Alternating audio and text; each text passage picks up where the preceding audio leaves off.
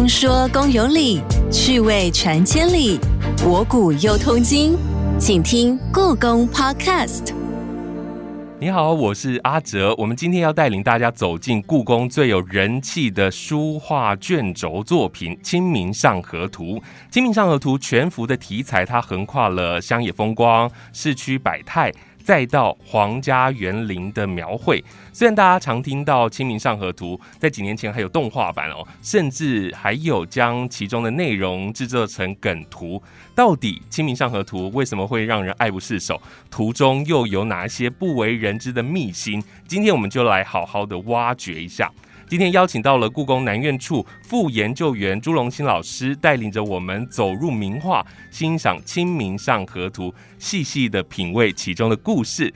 欢迎朱老师，你好。哎，主持人好，阿哲好。好，朱老师，我想大多数的人哦，都会以为这个《清明上河图》它就只有少数的几件而已。但事实上，其实超乎我们的想象哦。全世界存世的《清明上河图》其实蛮多的，对不对？其实我比较笨啊，以前呢一直以为《清明上河图》就只有一件这样子，然后大概就是画虹桥那个段落而已。后来就是进了故宫，才发现哇，《清明上河图》有很多件呢，而且不同的时代有不同的《清明上》。上河图的版本是，那大家比较常看到，大概就是北京故宫博物院有一个叫张择端的《清明上河图》，那就是比较以墨线去表现的。可是其实你仔细去看它的图哈，应该是有一些颜色，那颜色应该是退掉的。嗯哼，故宫呢总共藏了八卷，那有七件呢是本来清宫的旧藏，那有一件呢是捐赠的，捐赠我。特别提一下，是一位李时珍先生，他是在一九八六年捐的。那特别提的原因，当然是希望说，大家还有什么清明上河图的话，其实可以捐给我们院哈，让我们的院的馆藏更丰富一点，就可以变成全世界收藏清明上河图最多的一个博物馆。那到底全世界有多少件哈？就是因为年代的不同，比如说比较早期有一个叫古元宏生教授，他认为说大概是有五十三件左右。那后来像我们院。那研究《清明上河图》的专家童文尔副研究员，他其实是我们院真正的权威哦。他认为大概是百余件啊，那这个呃见解也得到了东京大学的呃板仓胜哲教授的认可。后来都是认为说大概是有白玉剑，那因为我其实也没有看过这个详细的细目，是，但是根据这些学者的说法，因为《清明上河图》一直陆续的在出现啊，就是有时候可能是大家的收藏，那也许没有发现到，但慢慢的就会出现。普遍的说法大概就是有一百件以上的，是是是，有上百件这样子。这些《清明上河图》所画的内容有一致吗？没有哎，大概是差不多。可是如果说你从那个段落上来看的话，它大概分成四个主要的段落，一个是乡村。然后一个就是桥，桥大概就我们知道虹桥就一个大拱桥嘛，是。然后过了虹桥就是进城，嗯这些呢大概是共有的架构。那像清代的版本跟明代的版本，后面就会再加上一个宫廷的园林，就是金明祠。然后我再补充一下，因为观众可能会想说，哎，这个还很难想象哦。可是我觉得其实像这种画城市的图啊，把它想成是自身啊所在的一个风景。那我们如果以台北市为例的话，你可以想说。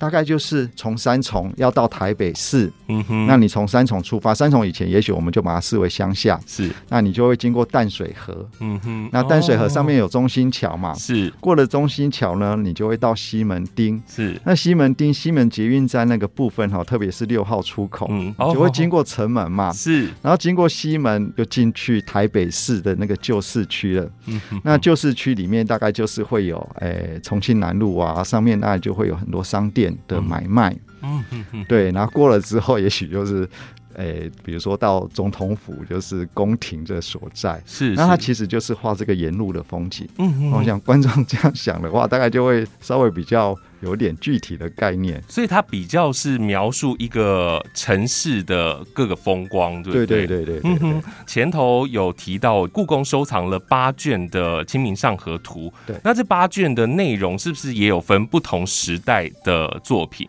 对，故宫博物院真的是就是收藏很丰富啊，就同时呢会有宋代的版本有两件，是不同的名称，一个是传张择端画的《清明上河图》，那另外一个就是传张择端画的啊《清明意简图》。嗯哼，啊，明代的版本就是裘英画的有三件。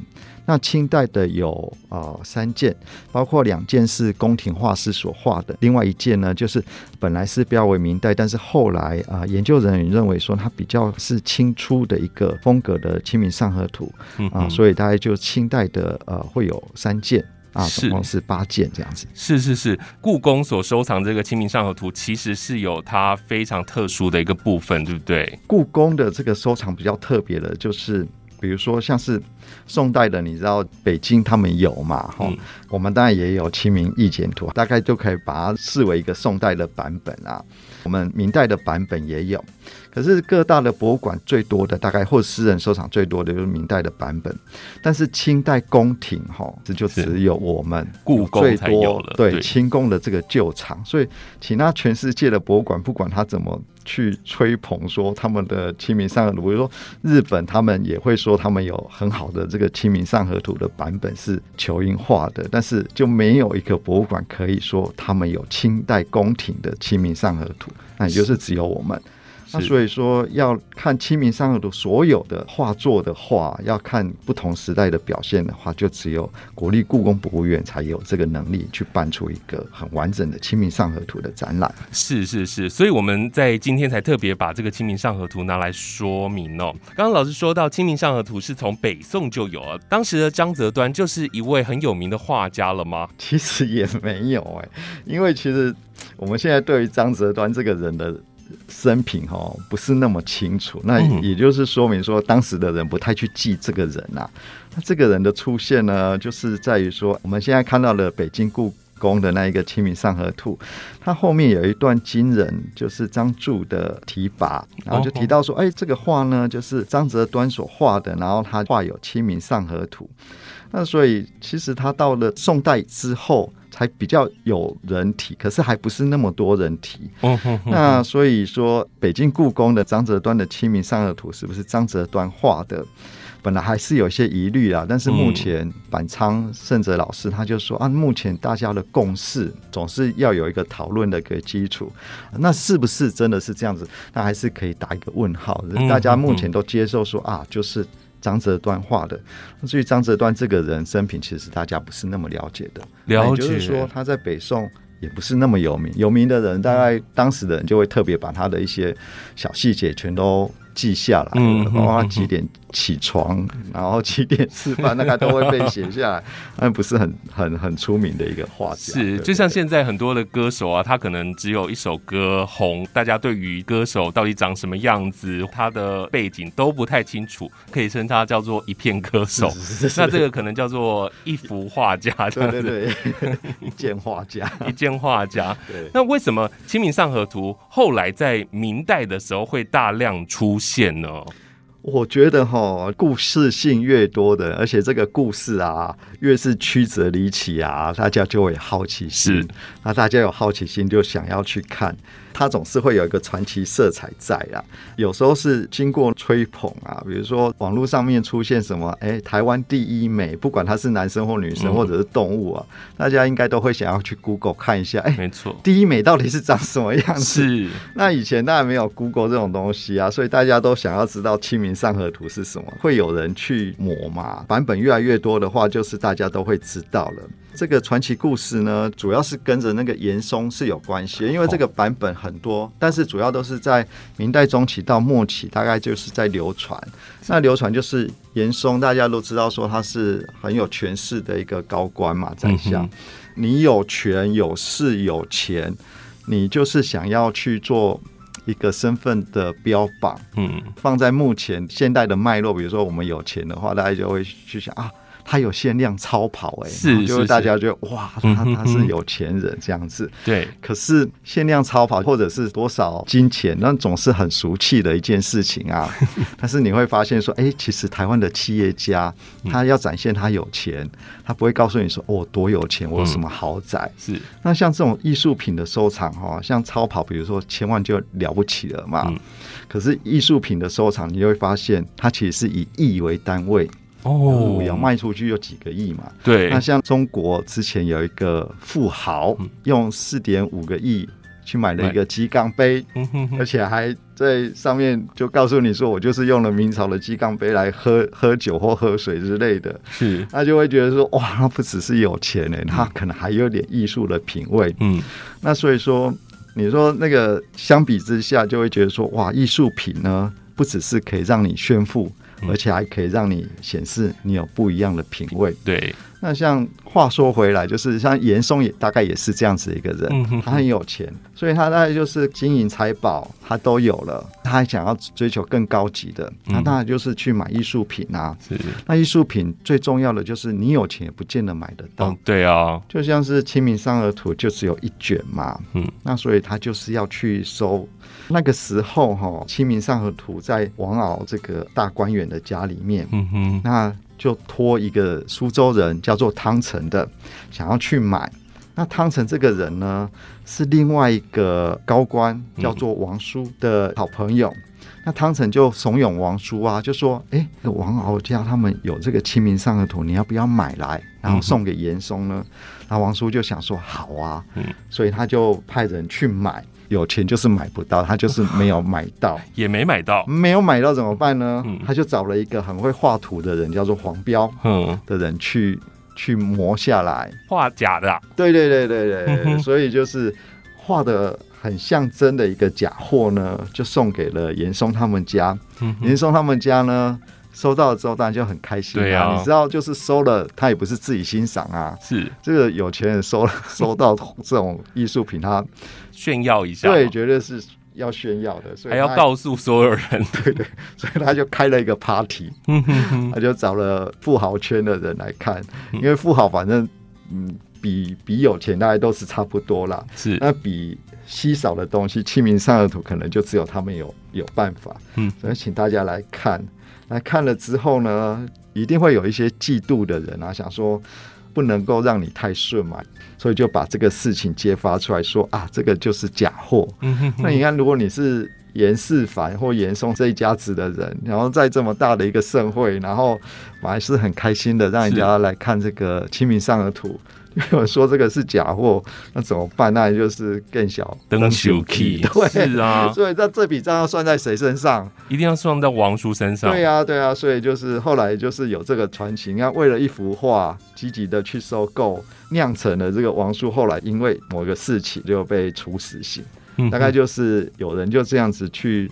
呃，附会出来啊，是是是是，所以这样的故事会让人有更多的想象，而且更多的期待，就把这个《清明上河图》它的知名度提高了。对，而且就我刚刚说的，就是一个很传奇的色彩，一件画居然可以那么高的价值，而且还闹出了那么多的事件。嗯哼，对，当时也是一直哄抬吗？当时的《清明上河图》可以喊到多高啊？哦。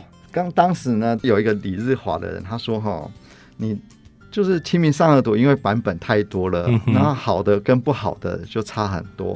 那那个有人就说，你在北京城，他有时候就可以用一斤，就是一两的价钱买到《清明上河图》，那是比较品质大比较不好的。对。可是呢，也有人就指出来说，光是你要去买《清明上河图》的摹本。”嗯，它不是真本哦，就是临摹的。是啊，有时候就会到一千两百斤哦，差这么多。对对对对，差了一千多倍。我蛮好奇的，当时既然有这么多的仿作或者是真机也好，都在市面上流传贩售，那么当时这些艺术品是怎么定价的？怎么会有价差这么大呢？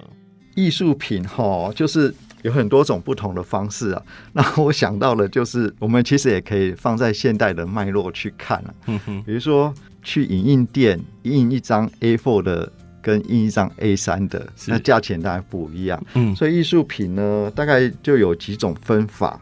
那第一种分法就是图画会比书法的高，图画你要画比较久嘛，那书法大概就是写字就好了。嗯哼。那可是光是书法的写字也是有差的，楷书就是正书，他们称为正书，会高于行书，行书又高于草书。比如说有人就说草书大概就是一千字或一百字，可能就等于一行的行书。嗯。那比如说三行的行书才等于一个楷书。是。他会用这种价钱去。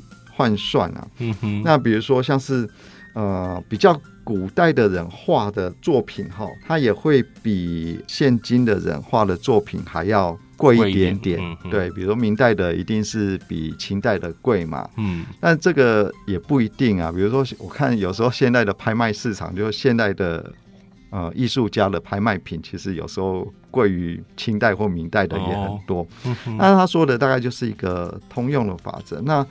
另外就是工粗细有差，嗯，然后画家有没有名也有差，对。像工出戏的话，我们都会知道说，球英他就是工笔画比较厉害的，是。然后他也有名气，嗯，那所以大家就会对说，哎，球英的画就会给比较高的价钱，嗯，那也就大概可以间接的了解到说，哎，为什么大家都会想要求那个球英模的这个《清明上河图》？虽然我们都知道那是。不是张择端画的，是仇英画的。可是因为仇英就是名气大，然后他工笔又比较细啊，所以他的画出来的东西价钱也比较高。另外一个，我个人推测哈是，然后有时候《清明上河图》只有一卷，嗯，那你去求唯一的一卷哦，第一是求不到，嗯，第二求到的。九成九大概也是假假的，那既然如此，我当然就是退而求其次，求一个哎，可能是真的，而且是名家画的，对对，我还确定是他画的，这样 对对，工笔画。那另外一个就是跟题材有关，题材就是说，哎，山水画呢会比较贵一点点，哦，那走兽画这些都会比较低。那山水画呢，为什么比较贵？我个人认为说，跟山水画它。特别是中国的山水画，它后面大概都要有一些哲学意涵在里面。就是说，一幅画我们不是只是看那是一座山，嗯，他跟你讲说这个山有一些什么伦理啊、君臣伦理什么，是，那就是画家在画的时候呢，画家不是只是。他技术好，嗯，他的学养也要够。对，那这个人的代表呢？我我想到的是大家比较熟悉的唐伯虎。哦，对，因为唐伯虎他自己就写一首诗词啊，他就写说“闲来写幅青山脉”。嗯，因为他没有事的时候，他就是画山水画，而且不是画山水画来送人啊，他就直接明讲就是卖。嗯，那在当时哈，有人想要求唐伯虎的。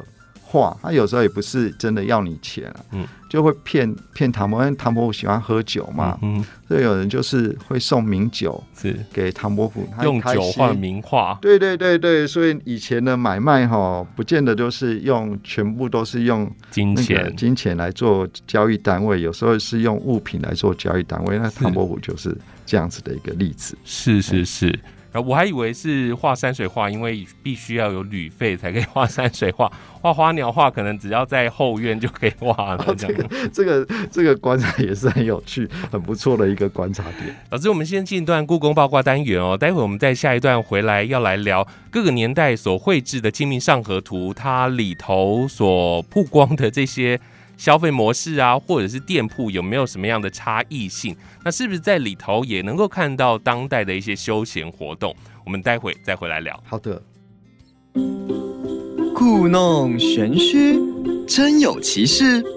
故宫爆卦，你来猜猜。在明清时代，最具代表性的《清明上河图》版本有两个，张择端所绘制的为宋本。明本所代表的是传筹英所画，而清本则是清苑本《清明上河图》。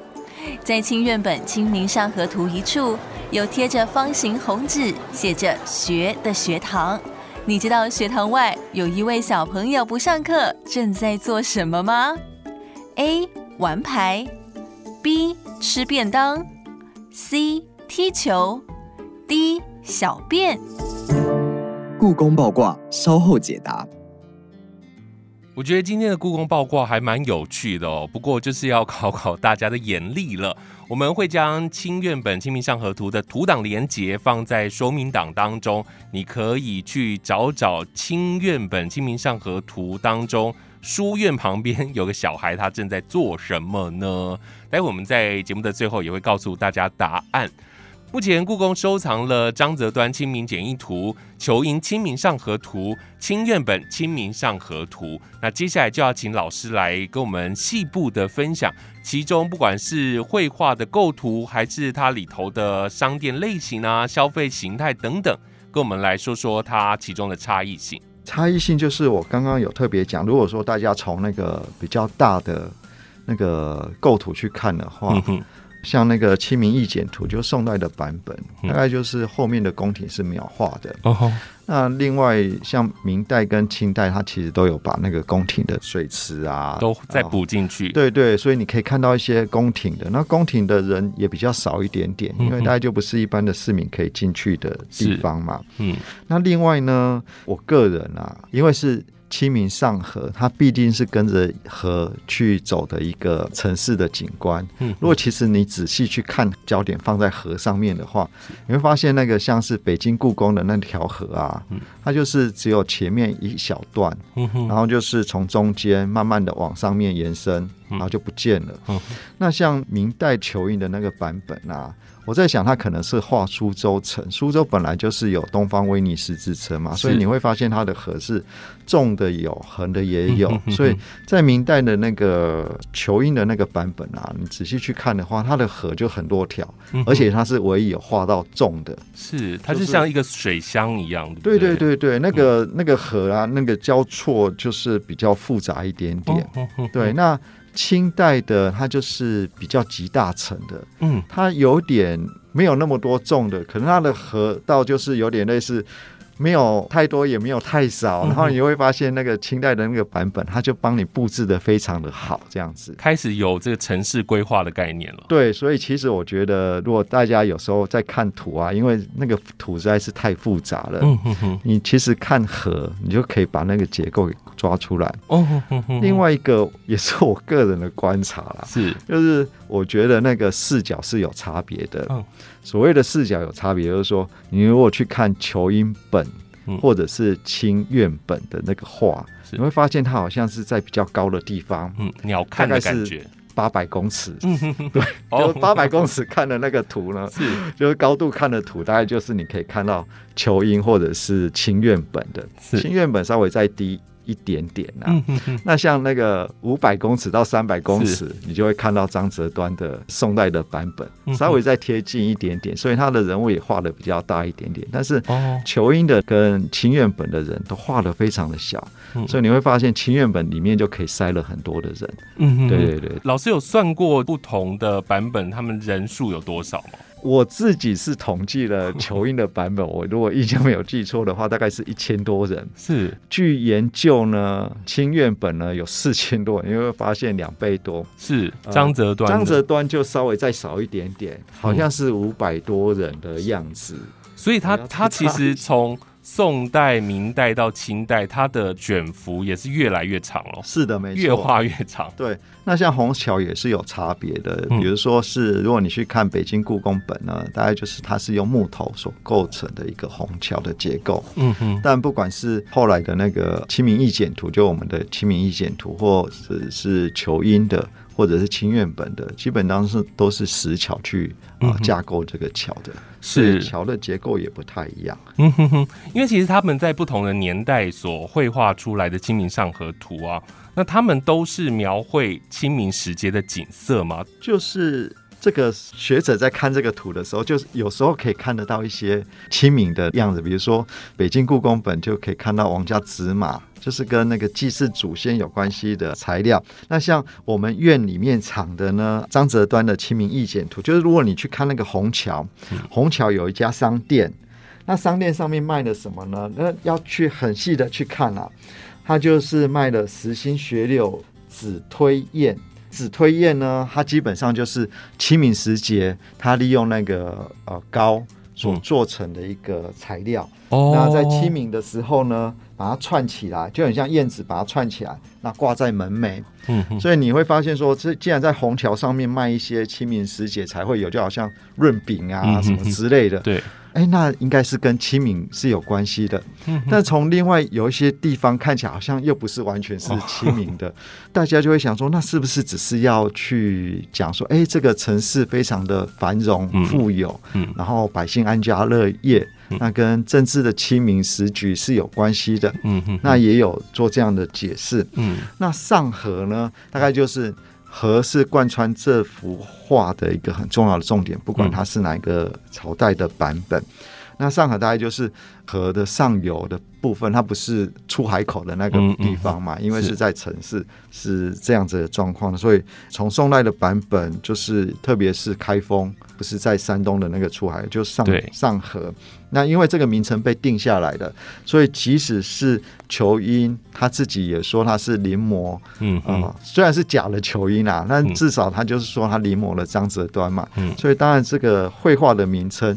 也是被定下来。现在苏州就是本来就是比较靠海的一个城市，但是名称就被定下来，它就沿用着这样。对对对对对。既然《清明上河图》是在描绘当代的一个城市的风光，所以在里头也可以看到不同年代他们的商店的类型，或者是比较兴盛的产业，对不对？对对对，比如说像我们院所藏的《清明意简图》啊，基本上就告诉你说，他就是要去做那个张择端嘛。虽然他是假的张择端，可是你想想说，我如果想要去画一个宋代的城市的话，总是要去。翻一下有什么重要的店啊？嗯，哦，是独特的，那他就会把它画在里面。所以在张择端的《清明意简图》，你就会画到说有一些江行啊、会仙酒馆啊，然后孙好手这个馒头啊、荤素馒头，这些都是在《东京梦华录》里面所提到的。嗯，那画家他就会特别把宋代的这个开封城市里面特有的。这些店铺把它画进画里面，可是像那个传球音的这个《清明上河图》，我们说是苏州片，就是苏州当时很多商品在画的，那他就不太会去特别画开封特有的这些店铺，所以你看不到我刚刚所说的会仙酒馆啊、顺好手，他反而会把一些丝绸，嗯，特别它的丝绸是特别有分的，就是你要苏州，它是产丝绸很重要的一个城市，那。如果你去看裘英本的《清明上河图》，你会发现它有卖布的，然后有卖丝绸的，所以它的布呢，布大概就是指棉布啦。对，那丝绸当然就是蚕丝，所以两种不同的材料它都有区分出来。然后甚至它有卖丝绒的哦，针线的丝绒也有在卖衣服的。那你的衣服也可以去典当，衣服要卖之前总是要染，所以它有染坊哦。对，所以基本上。就是你会发现，像球音的它的那个织造业、成衣业，嗯，你又可以看得到非常发达。那其他的行业也是很多，比如说卖吃的啊、看相的啊。但是你会发现，球音的它有关于丝丝织的，就我们衣服穿的啊，然后卖帽子的啊、卖鞋子的啊、卖袜子的啊，都可以在球印的绘画里面找到，是就非常神奇。因为你。就可以完全反映出苏州城市的一个特色。就是苏州当时的纺织业是发展非常发达的，所以产业的上中下游的店铺好像在里头都可以看到，包含了像是布行，然后到刚刚老师说的成衣，然后到后面。鞋子、帽子都有，对对，还有扇子，都可以是可以在球印的版本里面看到，是非常特别的。那清苑本已经是集大成了，它前面的两幅的商店都有在里头吗？清苑本哈，基本上阿哲所提到它是集大成，所以就是有各式各样的商店，可是你会发现它好像没有特别去画。某一个商店没有某一种产业特别多，对，因为它就是混合式的嘛，它也不会特别去只说张择端的那一本，然后特别哪个店名把它画下来。但是你在里面就可以看到一些政府机构啊，然后学校机构啊。它里面呃戏台呀，它就会是比较综合性的一个画法。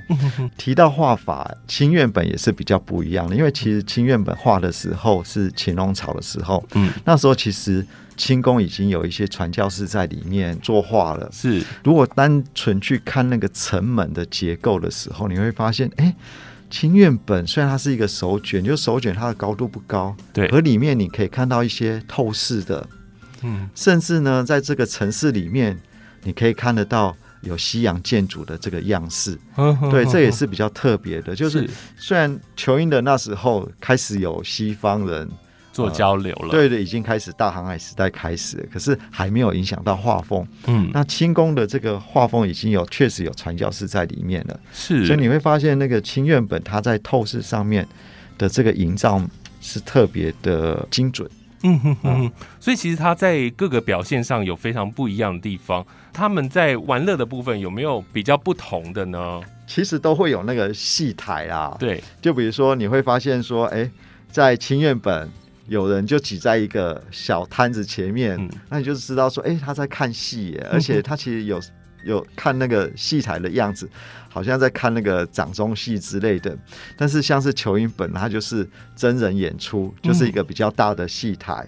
清院本呢，包含了两种，它可能也有那种小戏台的。那其实它一刚开始呢，也是有那种啊比较大的这个戏台的。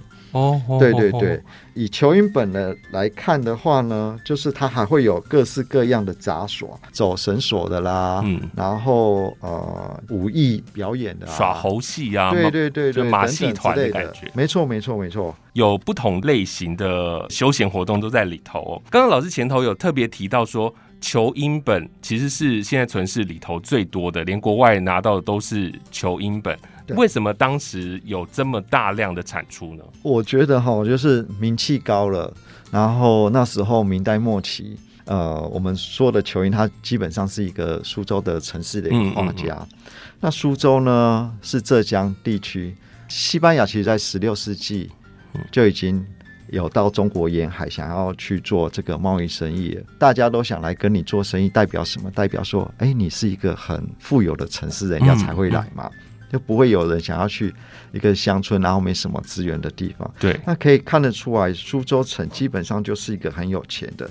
套我刚刚所说的就是严嵩就是想要画他所拜托的一个装裱师，嗯，他就是一个苏州人哦。那可以看得出来，苏州在整个中国画史里面，然后在这一段，然后名士大家沈周、唐寅、文征明等等，他们都是。苏州人、球英这些都是苏州人呢，就会觉得很奇妙啊。重要的画家在这个城市，表示说他们的艺术市场也是非常繁荣的。嗯嗯，那市场繁荣的，代表了说很多人都可以靠着作画为生。对。那就是有集中经济的一种效应嘛，嗯就好像有点类似，有时候我们就会说什么，哎，什么婚纱一条街，就那个街特别多的某个产产业，放在苏州也是，它的市场就是很多，所以大家想要买一些画，都会跑来苏州买，然后它的呃商人也很多，嗯。商人有钱呢，他就想要去买画，嗯，所以苏州的这个画，特别是球英所磨出来的画，然后球英的画又是非常的艳丽的，就是有青绿山水的这个特色，那大家都想来买这个画，然后来做生意的人也想买画，所以球印的这个《清明上河图》就非常的受欢迎。那产生了很多不同的画作出来，所以不是只是苏州人在卖，而是到苏州做生意的人都会来买。嗯，所以你会发现，我们目前所藏哈，日本是一个很大的收藏《清明上河图》的一个地区，是可以看得出来，当时可能卖到日本的有不少，嗯，然后其实韩国也有，嗯，而且呢，都影响到不管是韩国或者是日本的他们后来的画城市的启发。是是是，了解。所以其实同样都是球音版本，有很多在世界各地都散落着。而且特别是城市图哈，我们把这种城市图称为是风俗画。嗯哼哼，所谓的风俗跟我们说风俗店那不一样。风俗画呢，就是大家都看得懂的，所以它其实是可以跨越国界，就像音乐嘛。嗯哼哼，你虽然听不懂日文或者听不懂韩文，可有时候那个旋律或者是那个节奏。你是可以引起共鸣的，是哪个地方会没有商店，或者是没有城市呢？是是，所以他其实看出来，他可以看到一些，哎，好像是当地特殊的城市的形态。可是既然都是商店，他也会觉得说，哎，这个跟我们地区的商店好像某些是一样，某些又不一样的，它是会有一些共鸣性的，跟你单纯的比如说人物啊、历史故事啊，就不太能够流传出去。那我觉得还是有差别的，所以才说《清明上河图》可以传世这么久就是这样。对，而且广受欢迎。嗯哼哼哼，球印本有这么多，但是清苑本就真的只有故宫才有了这样子。清苑本的《清明上河图》在二零零八年的时候，它被公告为国宝。那可见这个国宝哦，它比起宋代跟明代的《清明上河图》都来的珍贵跟特别，对不对？对，特别是呢，因为他在画的时候呢，张择端的那一本还没有入到那个清宫，所以基本上他手上可能已经有很多不一样的仿本了啦，不管是宋代的仿本或明代的仿本，而且他画的人呢，总共有五个人这么多。五位画师，对对对，五位很重要的宫廷画师，哦，包括了陈梅、孙护、金坤、戴宏、陈志道，这些都是非常能够画图的人。然后一幅画呢，要动用到五个人，可以看得出来。第一，他就是要整个编排，嗯，要非常的精准。像球影，你就会发现说，哎，其实还是有一些画家的一些随性的地方，是，但是。清代哈，特别是清宫的东西哈，几乎每一公分、每一公里好像都是经过计算的。嗯嗯。所以其实事实上有学者认为说，其实，在清院本画好之前，他可能已经有一个稿本了。哦哼，对，打过稿的。对，这个稿本呢，也是收藏在国立故宫博物院里面。就是沈园也也有画一件这个呃《清明上河图》，所以你会发现，哎。怎么两两件好像看起来是一模一样哎？那所以那沈园大概就是在雍正的时候就已经服务在宫廷了，所以他是比较早的，所以他的画基本上就会有学者认为是啊，好像是。而且它是只有墨线嘛，那后来才有出现这个秦龙草的，所以它就是 demo 版的感觉。对，但看起来好像一样，可是你仔细去看细节哈，还是可以看到一些比较不一样的地方。所以可以看得出来说，哎，清宫的这些画家就是就是每一个细节都计较的非常的清楚，就是不打马虎眼的。嗯，对，所以为什么说哎，这个清院本是这么重要的？因为你看裘英他。或或者是传为球印的这个《清明上河图》，他画那么多卷哦，每个画师他为了要抢生意嘛，他就是赶快把它画完，然后赶快钱就入袋啊。那跟清苑本的这个作画的态度就不一样，清苑本作画态度毕竟是要给他们的大老板乾隆看的，是那不太能够太马虎。嗯嗯。乾隆一定也看过宋代，然后明代的这些作品啊，所以他自己又是一个鉴赏大家，所以他对于画师所画出来的东西是有特别的要求。没错，没错。嗯哼，今天非常谢谢老师精彩的分享哦，让我们可以从更多元的角度来欣赏《院藏清明上河图》，除了画中的地景风貌跟商业人文的描绘外。